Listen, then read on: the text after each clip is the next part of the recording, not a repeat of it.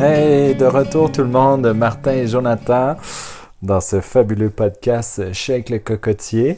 Je sais pas si on a déjà dit le nom une fois. hein, Saviez-vous que notre podcast s'appelait Shake le cocotier? ouais, c'est ça. Ah ouais, on s'était dit euh, quel nom on peut donner pour euh, montrer aux gens qu'en fait, à travers tous nos propos, c'est sûr que vous allez être challengé. Puis, Ouais. euh, vous allez en même temps être challengé, mais aussi créer de l'espace pour bien vivre ce que vous voulez vivre. sais. En forme aujourd'hui, Martin? Ça va très bien. Ouais? Ouais. Toi? Ben ouais, ça va super bien, d'autant plus que je sais le sujet d'aujourd'hui. Euh, Ouais. Tu vas nous parler de d'abord. En fait, le thème sort d'une expérience que tu as vécue récemment. Absolument. Ben oui. Nous en dire un peu plus long. Ouais, ben je suis allé dans une soirée euh, BDSM ou euh, sadomaso en fait. Euh, et euh, c'est vraiment fascinant. Moi, j'aime beaucoup euh, expérimenter dans la vie. Je veux essayer toutes, Ouais. toutes sortes de choses. Je pense que là, c'est plus une révélation. Si les gens ont tout écouté, tous les podcasts jusqu'à date, ils vont dire, ouais, ce gars-là, là, Ouais, c'est l'homme le plus curieux de la planète. Ouais, ouais, c'est ça. Ou ben, tu sais, ben, Manu Lemire, qu'on a déjà eu en entrevue, lui, il m'appelait What the fuck, c'est mon surnom. Puis, Parce que quand il disait ça, à il disait, What fois- the fuck, À Martin? chaque fois qu'on se voyait, j'avais un espèce de truc aberrant que j'y raconte, que je viens de vivre. Alors, euh, ben oui, c'est vrai. J'aime expérimenter euh, toutes sortes de choses. Je trouve que la vie est faite pour ça. Puis, euh, et donc, j'ai ça, j'ai eu une opportunité pour expérimenter une soirée BDSM, donc sadomaso.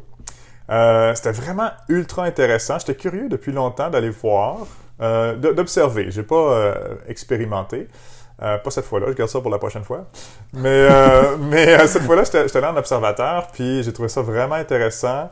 Euh, bon, il y a eu différentes choses. Il y avait de la, bon, de la musique. C'est un peu comme un bar. On était une centaine de personnes. Euh, pour y aller, il faut être déguisé. Il faut être dans le thème, en tout cas. Il faut que tu sois habillé soit très, très chic, très classe, ou que tu sois habillé euh, d'une façon quelconque. Moi, j'étais habillé, j'étais torse nu, avec des cordes, toutes attachées, toutes, toutes ligotées, dans le fond. Puis, euh, j'étais en pantalon, euh, fait que c'est ça. Donc, j'étais habillé comme ça, ou pas habillé comme ça. Et euh, dans Ça, c'est correct parce que c'est l'Halloween de toute façon. Oui, c'est ça, c'est ça. aucun- Voilà, c'est mon trouve ça normal. de, de sadomaso. Ouais. Puis, euh, puis euh, donc dans la soirée, ben, il y a eu différents trucs. Entre autres, il y a un gars qui s'est fait couler de la cire dans le dos. Ben, il y avait deux filles qui avaient des chandelles, qui manipulaient les chandelles pour lui couler de la cire dans le dos. Euh, il y a eu, bon, il y avait du spanking aussi, tu sais, de, fouetter, là, fouetter les fesses. Euh, Il y a une fille qui, qui, se faisait fouetter comme ça par deux, trois autres filles. Euh, il y a eu des spectacles de... C'était comme du drag queen burlesque, là, en fait. là. C'était un homme habillé en femme, avec la barbe, qui faisait un striptease. En tout cas, c'était c'était des trucs spéciaux quand même, là, c'était original. Il y avait aussi des, ben, des, des gens qui étaient juste là en sous-vêtements, qui étaient là, qui dansaient comme ça en bobette ou en soutien-gorge. Euh, puis bref, mais, mais ce que j'ai aimé de cette soirée-là, beaucoup, il y a deux grands points qui ressortent vraiment fort. Euh, le premier, c'est la liberté des gens. Les gens, là, je sentais que les gens sont très libres d'être eux-mêmes, euh, qu'il n'y avait pas de jugement. Comme, c'est le paradoxe un peu, hein, comme peut-être le sadomaso est jugé en société de façon générale, ben, quand tu te retrouves en intimité dans ta communauté de gens qui aiment la même chose que toi, Mhm. ben, il n'y a plus de jugement. Et, ça, là, ça, mais ça, ça fait du bien. Parce que même moi, juste en observateur, j'étais là, puis ça m'a vraiment fait me sentir libre. Je chantais, tu sais, moi, j'étais habillé avec mes cordes, mais je me sentais bien. Je me sentais plus libre qu'ailleurs. Fait que ça, c'est vraiment cool comme feeling. L'autre chose que j'ai remarqué aussi qui est vraiment impressionnant, c'est le respect. Il y a énormément de respect dans cet endroit-là. Euh, puis, justement, comme c'est une communauté plus fermée, euh, comparé à un bar, peut-être, où est-ce que souvent, moi, mes amis de filles m'ont dit, m'ont dit qu'ils se sentent beaucoup agressés ou, euh, verbalement, ou que les gens, les gars vont aller cruiser, tu sais, tout, puis, tu dis non, ou tu fais signe que t'es pas intéressé, mais les gens continuent, tout. Ça, dans l'endroit où est-ce que je suis allé, il n'y a pas ça. C'est extrêmement respectueux. Euh, tu peux aller vers quelqu'un puis poser une question, demander Hey, je peux, euh, peux-tu essayer ça? Tu veux faire ça? Puis si c'est non ou si tu sens que c'est non, même c'est comme Oh, tout de suite, ok, parfait, c'est bon, merci. Est-ce que tu sentais euh, les gens plus euh, sobres ou à jeun que dans un bar ordinaire pendant l'expérience ou ça c'était Euh, égal? Effectivement, il y a de l'alcool. Il y avait de l'alcool, mais j'ai pas vu le monde sous. Là. Euh, Les gens vont là pour l'expérience plus consciente. là. Ils n'ont pas besoin d'alcool pour se libérer. Donc les gens ils sont plus en possession de leurs moyens. finalement. Absolument. Ouais. Ah oui, oui, absolument. Puis là, bon, je parle juste de la soirée que je suis allé. Je suis pas un expert non plus, là, mais moi, c'est ce que j'ai vécu. Ouais, ton expérience. Euh, oui, oui. Tu sais, tu parlais de jugement aussi, Martin. Moi, ce que je- des fois j'aurais tendance à juger par rapport à une expérience comme celle-là, c'est le côté violent. Uh-huh. Euh, Je sens pas que toi, ça a été violent comme soirée. Non, c'est pas violent. Euh, en fait, ben, il y a quelque chose. Moi, ce, qui, ce que je trouve fascinant, c'est de choisir volontairement la souffrance. De vouloir, comme, souffrir volontairement. De demander à quelqu'un de, de te frapper, de te fouetter les fesses ou de te couler de la cire dans le dos. Euh, moi, ça, ça me fascine. Quelqu'un qui peut vouloir demander ça. Euh, puis en même temps, c'est drôle parce que j'ai l'impression que je le fais déjà. Parce que euh, j'en j'en parlais avec un ami justement, puis je disais, je sens que je me bats avec moi-même, puis que, que je, me, je, me, je me tape dessus, puis ça, je pense que tout le monde fait ça à différents degrés, là, mais tu sais, je me tape dessus moi-même, et euh, c'en est du sadomaso, ça. C'est comme, c'est de prendre plaisir à se faire mal soi-même, tu sais, pas, pas physiquement, mais Mentalement. mais mentalement. Euh, et il y a quelque chose que j'ai fait aussi dans un séminaire que j'avais, euh, un truc qu'on m'avait conseillé, puis ça, ça a été une grosse révélation pour moi, c'est de porter un élastique autour du poignet. Et à chaque fois que tu as une pensée négative, que tu es conscient que tu as une pensée négative, Snap. exactement, tu étires l'élastique puis tu te snaps le poignet. Et après ça, tu remplaces ça, tu donnes un, un bec sur le poignet puis tu remplaces ça par une pensée positive. Quelque chose, le, le- le contraire, la pensée contraire. Fait que t'apprends à aimer la douleur.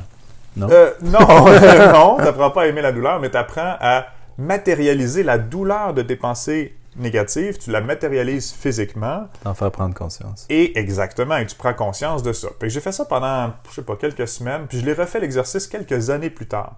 Puis j'ai trouvé ça fascinant à quel point j'avais pratiquement plus de pensées négatives. Ça avait beaucoup amélioré mes pensées.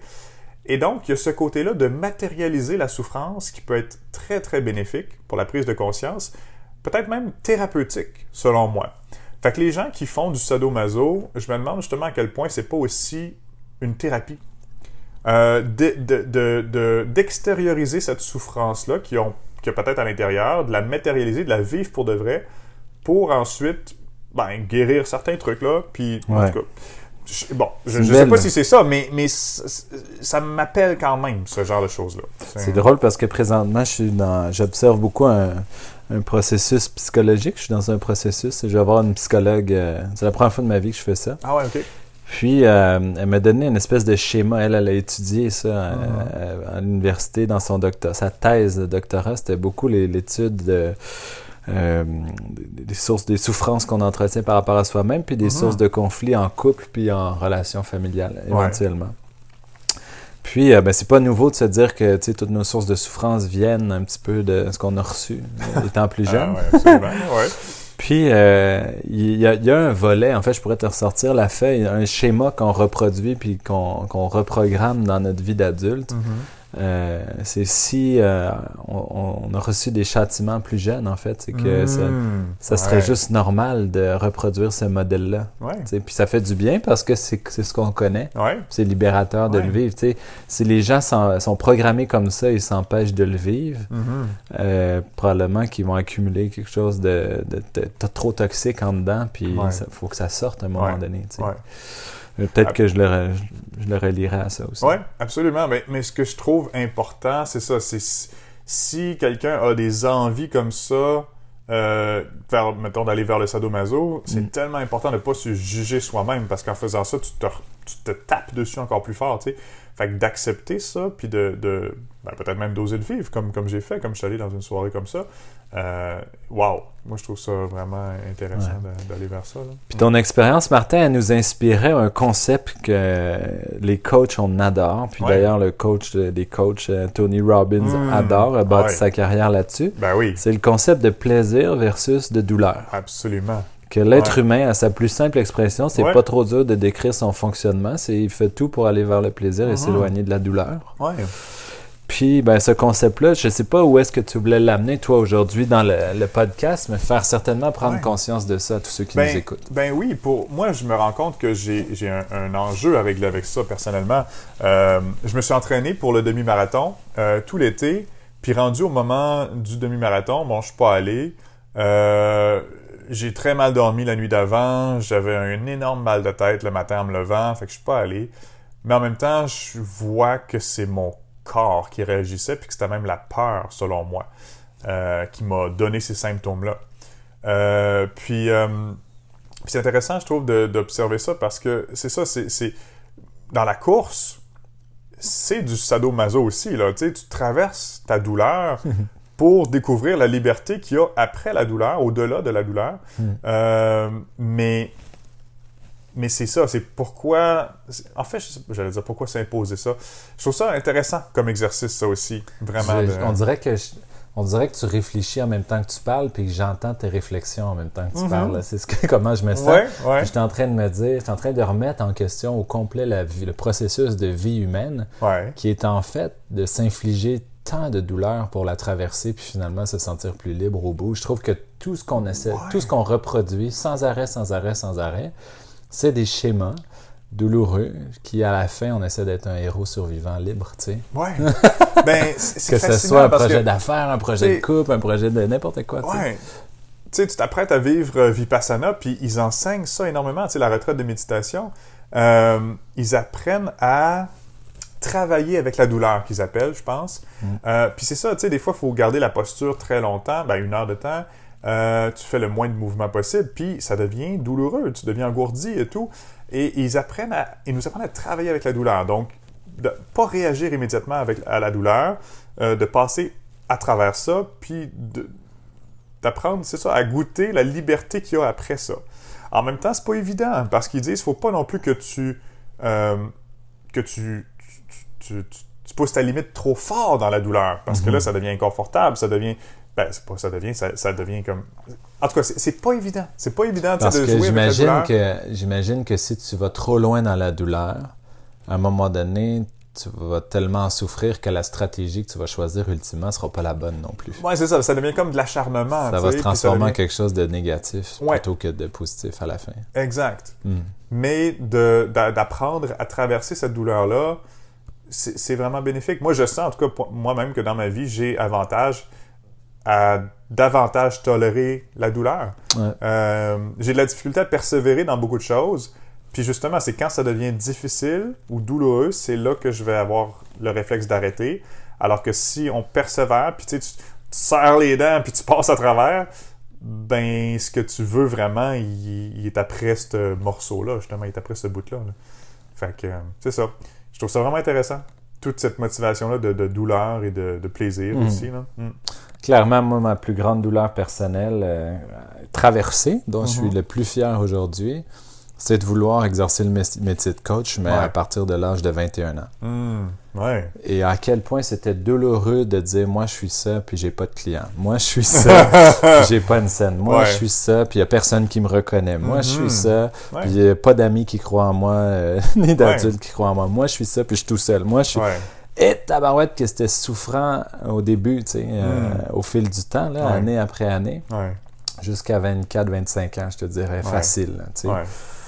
Puis en même temps, euh, dans cette forme de souffrance-là, il y avait un... C'est drôle, là, mais c'est peut-être du sadomasochisme aussi. Mhm. Il Ouais. y avait une forme de plaisir de dire, Ouais. j'étais en train de vivre un processus génial de transformation. Je me sens plus vivant que jamais, même si je souffre plus que jamais. Mhm. Je sens que je suis moi de plus en plus. Je sens que je m'accepte là-dedans de plus en plus. Il y avait tellement de notions d'évolution inspirantes dans ma douleur Ouais. que c'est comme si ma douleur, finalement, au fil du temps, faisait de moins en moins mal, puis que je voyais l'espoir de Mhm. qu'est-ce qui va m'arriver si je la traverse au complet, ça va être Ben oui. hallucinant. Ben oui. Puis aujourd'hui, huit ans plus tard, honnêtement, c'est probablement la seule, la chose dans laquelle j'ai persévéré le plus, c'était ça, Ouais. ce, filon de carrière-là. Puis j'ai- honnêtement, j'ai jamais, jamais, jamais, Martin, été aussi fier, Mm. solide intérieurement Wow. de toute ma vie qu'en ce moment Ouais. parce que parce que c'est peut-être la, la seule chose dans ma vie j'ai pas eu besoin de personne pour le traverser puis je l'ai fait Mm. 100% avec moi-même puis, Mhm. puis l'aide Ok. du bon Dieu à certains moments là, Ouais, ouais, ouais. Euh, c'est grandiose c'est un gros gros gros coup d'amour à mon sentiment de compétence développée mon sentiment d'autonomie développé mon sentiment de liberté développé tous des sentiments que l'être humain a besoin pour s'accomplir puis se réaliser Mhm. mais que je vivais aucunement avant l'âge de 21 ans. Mm. Que ma souffrance la plus profonde venait du fait que je goûtais jamais à ça, moi. Hmm. Puis j'étais en train de butiner un peu partout à vouloir fuir le développement de ces sentiments-là. Ouais, ouais, mais ouais. peut-être que le passage obligé pour y arriver, c'était de dire t'es qui toi, puis es-tu prête à, à souffrir un peu pour honorer ce que t'es? Mhm. Wow. C'est intéressant. T'es-tu prêt à souffrir pour honorer ce que t'es? Ouais. Comme si. euh, ouais, c'est un peu comme un test en même temps, cette euh, souffrance-là. La façon que Tony Ça- Robbins l'explique beaucoup, c'est qu'il fait un, un tableau, je sais pas si les visuels, vous allez avoir du mal parce que c'est auditif le podcast, là, mais il se fait euh, une colonne court terme, une colonne long terme à côté. Ouais. Puis lui, il inscrit à court terme, petit plaisir Mhm. va donner nécessairement à long terme une grande douleur. Hmm. Alors qu'à court terme, petite douleur va t'amener ultimement à long terme à un grand plaisir. Ouais. Puis il donne toutes sortes d'exemples. Puis il dit petit plaisir à court terme de manger des bonbons, d'écouter euh, des films le soir, de Ouais. toutes les petites actions là, malsaines qui font pas trop mal. là. C'est Ouais. des petits plaisirs qui font du bien, mais qui causent à long terme la grande douleur de pas être en forme, Mhm. de pas être en santé, de pas avoir sorti de chez vous pour réaliser tes rêves et tout ça. Alors que dans la situation inverse, petite douleur à court terme, de, de- de développer en dedans de toi la notion d'autonomie, de développer en dedans de toi la notion de persévérer dans la douleur, de développer tout ça, petite Mhm. douleur à court terme, va t'amener à long terme le plus grand bonheur de la réalisation de soi, de- du succès, euh, de vouloir vraiment vivre ce que tu voulais vivre finalement. Ouais, ouais. Il exprime beaucoup de cette façon-là, la relation plaisir-douleur. Ok. Ouais. C'est- ben, je suis très d'accord avec ça. Je pense en même temps que quand tu dis petit plaisir, tu as parlé de l'exemple de- des bonbons, des choses comme ça. Puis Mhm. pour moi, un petit plaisir, c'est aussi euh, de s'arrêter, observer la nature ou de s'arrêter, euh, Ouais. être reconnaissant pour un petit truc. Fait que ça. Ça, il les inclut pas là-dedans. ouais, c'est ça. Ouais. Puis il y a quelque chose qu'il faut faire attention aussi avec euh, Tony Robbins, je trouve que, que j'admire. Mais quand j'étais allé à son séminaire, euh, ce gars-là, c'est c'est impressionnant tout ce qu'il a réalisé et tout. Mais en même temps, ce gars-là est détruit physiquement, selon moi. Tu sais, sa voix est défaite. Il est plus capable d'animer les quatre jours. Il en fait deux sur quatre. Euh, son dos lui fait atrocement souffrir. Fait que c'est Ouais. quelqu'un qui a atteint un niveau de succès très, très élevé. Donc, Ouais. je pense qu'il y a beaucoup de leçons à tirer de ça. Mais pas dans l'équilibre naturel du corps. Ben, si on, on colle le schéma à sa vie à lui, Mhm. peut-être que son petit plaisir, c'est d'aller dans des zones extrêmes trop souvent toute Mhm. sa vie. Ouais. Grande douleur d'être détruit à la- Mhm. aujourd'hui. là, Mhm. Puis il est encore jeune, il va encore Ah vivre plusieurs années. Ah oui, là, c'est sais. ça, là. Fait que c'est là où le plaisir à la douleur euh, doit nécessairement émerger de ça une notion de respect finalement Mhm. aussi. Mhm. Ouais. Sinon, on s'en sortira pas. Ouais. L'autre exemple qui me vient à l'esprit aussi depuis le début, c'est le film La Matrice, qui est mon film préféré de tous les temps. Ouais. Neo, pendant trois films de temps, il se bat avec lui-même, ben avec Smith, mais en fait c'est lui-même, il se bat avec lui-même pour à la fin simplement accepter tout ça, Ouais. puis c'est là que le combat arrête. Ouais. Puis que, que, que là, qui, qui, c'est l'illumination, dans le fond, il passe à l'autre niveau. Euh, C'est intéressant que tu dises ça parce qu'on Ouais. dirait que plus que jamais, Martin, je suis dans la conscience de ce que crée intérieurement le, comme bon sentiment l'acceptation. mhm. Tu sais, on a entendu parler, là, ça fait longtemps, l'acceptation, c'est bouddhiste cette affaire-là, l'acceptation de ce qui est, puis oui, oui, ça a du sens, c'est un beau mot, ah oui, c'est vrai, quand j'accepte, tu sais. Mais là, honnêtement, je suis dans un moment de ma vie où est-ce que j'en fais beaucoup l'expérience de Mhm. comment, comment tu vis ça intérieurement, d'acceptation de ce qui est, puis tu as raison. On Ouais. dirait qu'au lieu de passer par Paris pour revenir à Montréal, Mhm. T'es déjà à Montréal, c'est parfait. Tu Ouais. l'acceptes. C'est comme, wow, je viens de sauver, là, Ouais. trois mois de ma vie, tu sais. Mhm. Et puis j'ai pas besoin, tu sais, d'aller souffrir dans un scénario qui va me ramener peut-être à la même place, tu sais. On dirait, tu sais, moi je dis tout le temps, il n'y en a pas de shortcut, là. Tu sais, il faut, euh, faut vivre ce qu'il y a à vivre pour atteindre ce qu'on souhaite atteindre. Mhm. Mais en même temps, si je voulais peut-être, euh, euh, si je voulais me contredire, peut-être que l'acceptation de ce qui est, c'en est un shortcut. Mhm. Ça permet d'avancer pas mal plus rapidement à travers, ben, d'éviter beaucoup de souffrance, en fait. Ouais. De rester moins longtemps dedans Ouais. pour apprendre la leçon. Ouais.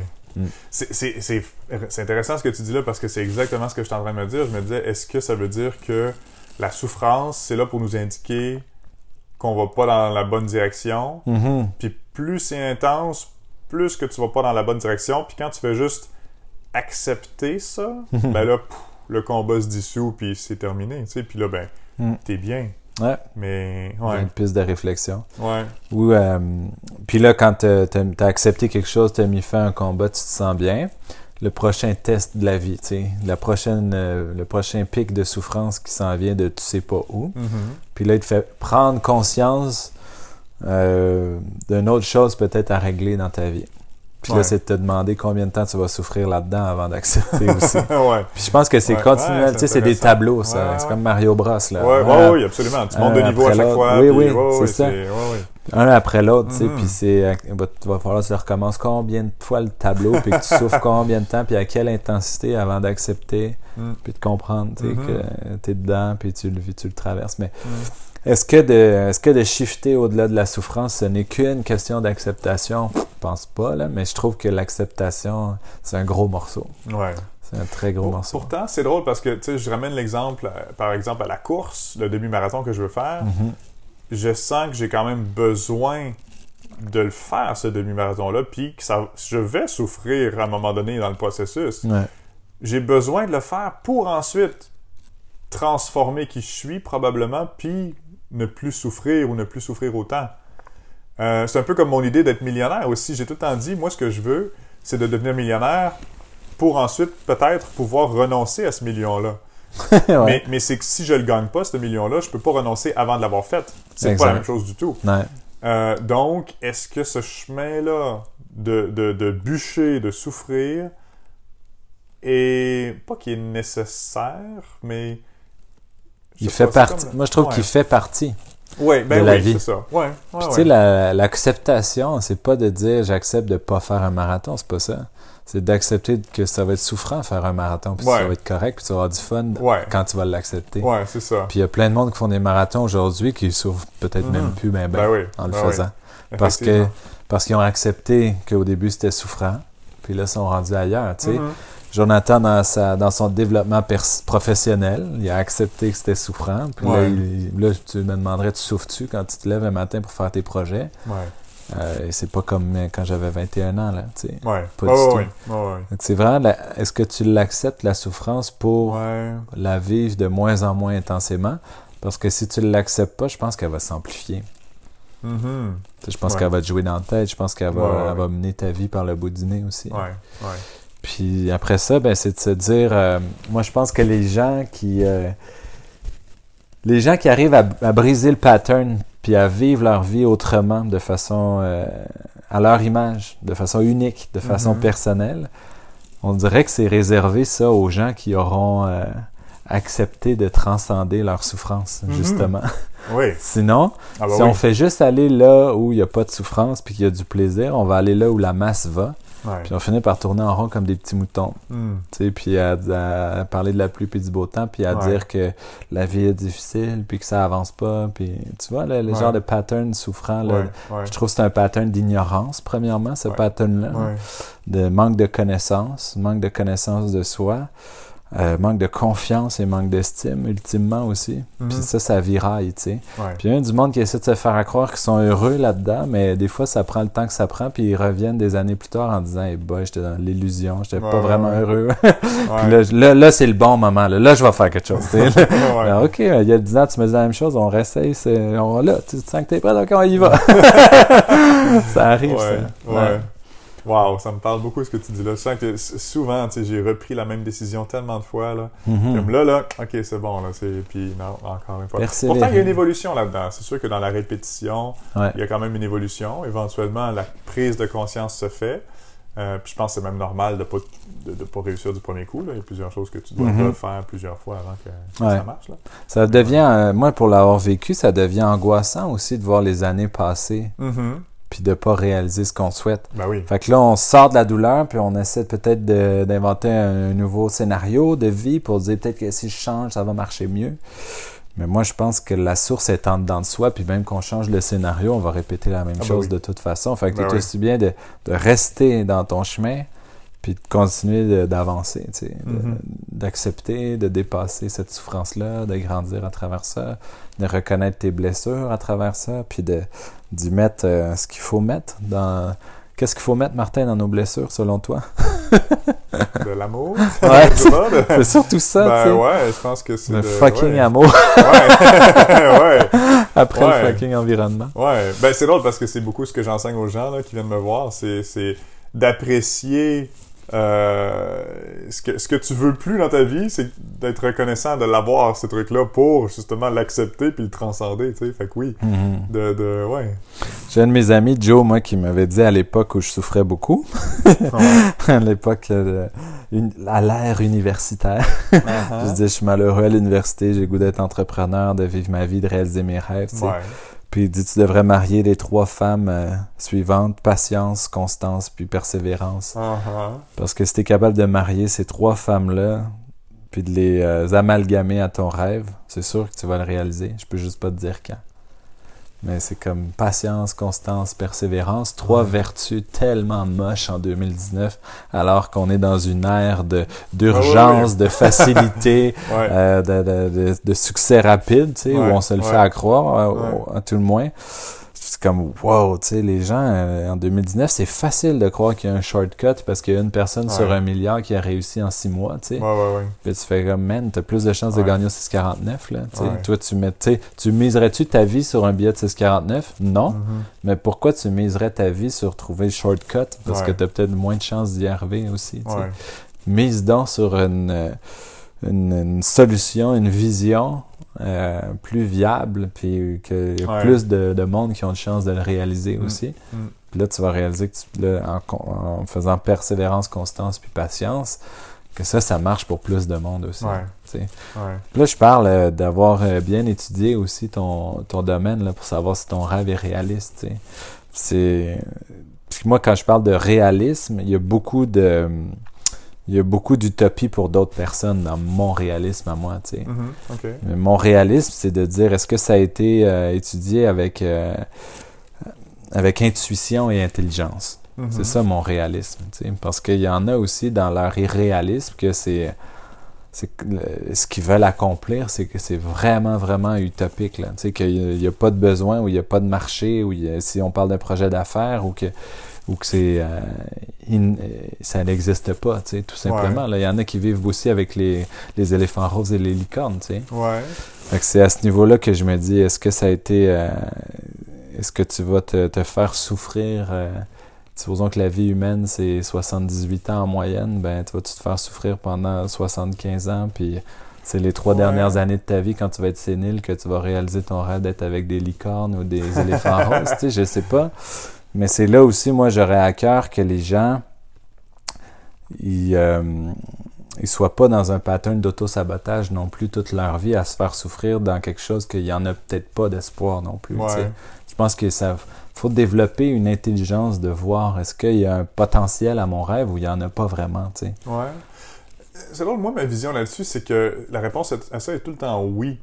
Mais si ton rêve est plus loin, on va dire, du, du paradigme social, là, de, ce qui, ben, de ce qui existe déjà, des besoins qui existent déjà, ben, tu vas avoir besoin d'avoir un esprit beaucoup plus affûté et tu vas devoir euh, croire beaucoup plus fort en ton truc Mhm. que s'il existe déjà un besoin ou qu'il existe déjà que- quelque chose qui ressemble.